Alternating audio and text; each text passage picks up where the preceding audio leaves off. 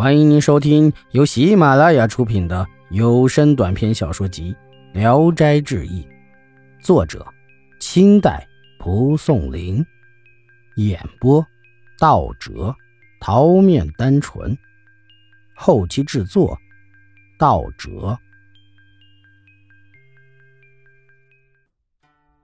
布克，长清有个人靠贩布为生，客住在泰安。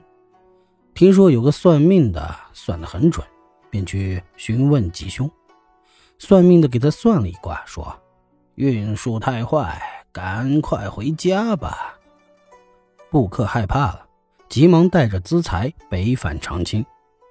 路上，布克遇到一个短打扮的人，像是个衙役。两人渐渐搭上话，谈得十分投机，高兴。布克每次买来酒饭，都喊短衣人一起吃。短衣人很感激，布克问他要去干什么，短衣人回答说要去长青勾人。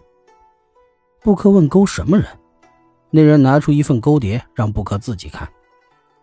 布克见上面第一个人的名字就是自己，惊骇地说：“哎呀，为了什么事要勾我？”那人说：“我不是活人，是鬼都蒿里山东四司的衙役，想必是。”你寿数已尽，布克哭着向他求救。鬼衙役说：“哎呀，这不好办，但勾碟上的人名很多，全部聚齐还需要好几天。你赶快回去处理后事，我最后去招呼你，这就算是对我们交好的报答了。”没多久，两人来到一条河边，因为河桥断了，行人都在艰难地涉水过河。鬼衙役对布克说。你马上就要死了，一文钱也带不走，请你在这里建一座桥，以方便行人。虽然花费不少，但对你未必没有好处。布克认为很对。布克回到家中，告诉妻子给自己准备后事，自己纠合工匠立即去建桥。过了很久，鬼衙役也没来，布克心里不禁暗暗怀疑起来。一天。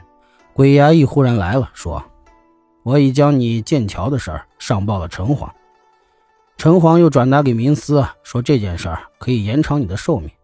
现在你已经被从勾碟上除名了，我特地来通知你。”布克欢喜的道谢。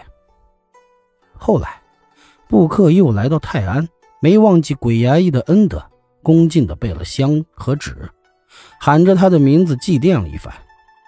布克一转身出来，只见那鬼衙役匆匆地赶了来，说：“哎呀，你差点给我惹了祸！刚才正好司军在处理公务，幸亏他没听见，否则呀，还以为我在徇私舞弊呢。那可怎么办？”宋布克走了几步，又说：“以后不要再来了。倘若我有事去北方，自会绕道去看望你的。”说完，告辞走了。农人驱狐。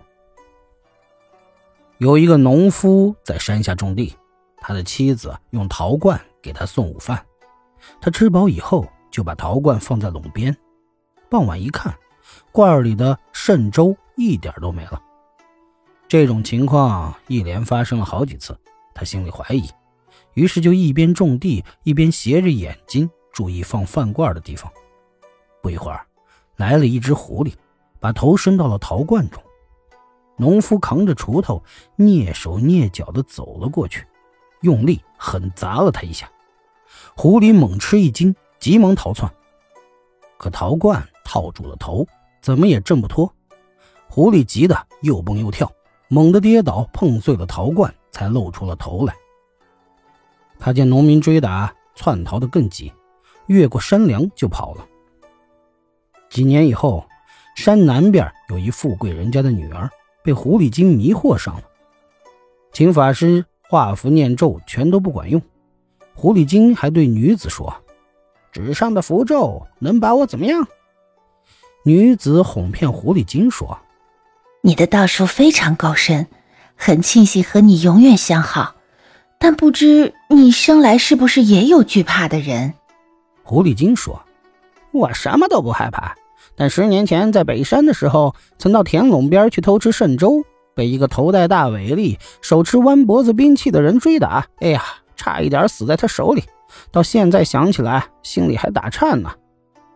女儿把狐狸精的话告诉了他父亲，父亲想让狐狸害怕的这个人来制服他，但不知道姓名和住址，没法打听。恰巧他家的仆人因事到山村，偶尔向人们谈起他主人家闹狐狸的事情，旁边就有一个人吃惊地说。呀，这和我当年遇上的事正好相符，莫非是被我打过的那只狐狸？现在能兴妖作怪了？仆人听了觉得很奇怪，就回去告诉了主人。主人非常高兴，当即命令仆人用马把农夫接到了家里来，恭恭敬敬地请求他驱赶狐狸。农夫笑着说：“哈哈，从前我确实遇到过这样一件事情，但不一定就是这只狐狸啊。”况且他既然能成了精来作怪，怎么还会惧怕一个农夫呢？富贵人家再三强求，农夫便打扮成那天追打狐狸时的样子，走进女儿的房间，把锄头往地下一顿，厉声呵斥：“我天天找你找不到，你原来藏在这里啊！今天又碰到我手里了，一定要杀了你，绝不宽恕！”话音刚落，就听到那狐狸在屋里哀叫。农夫越发装出威武盛怒的样子，狐狸精便哀求饶命。农夫斥责说：“马上离开这儿，我就放了你。”女儿见狐狸抱头鼠窜而逃，从此以后就平安无事了。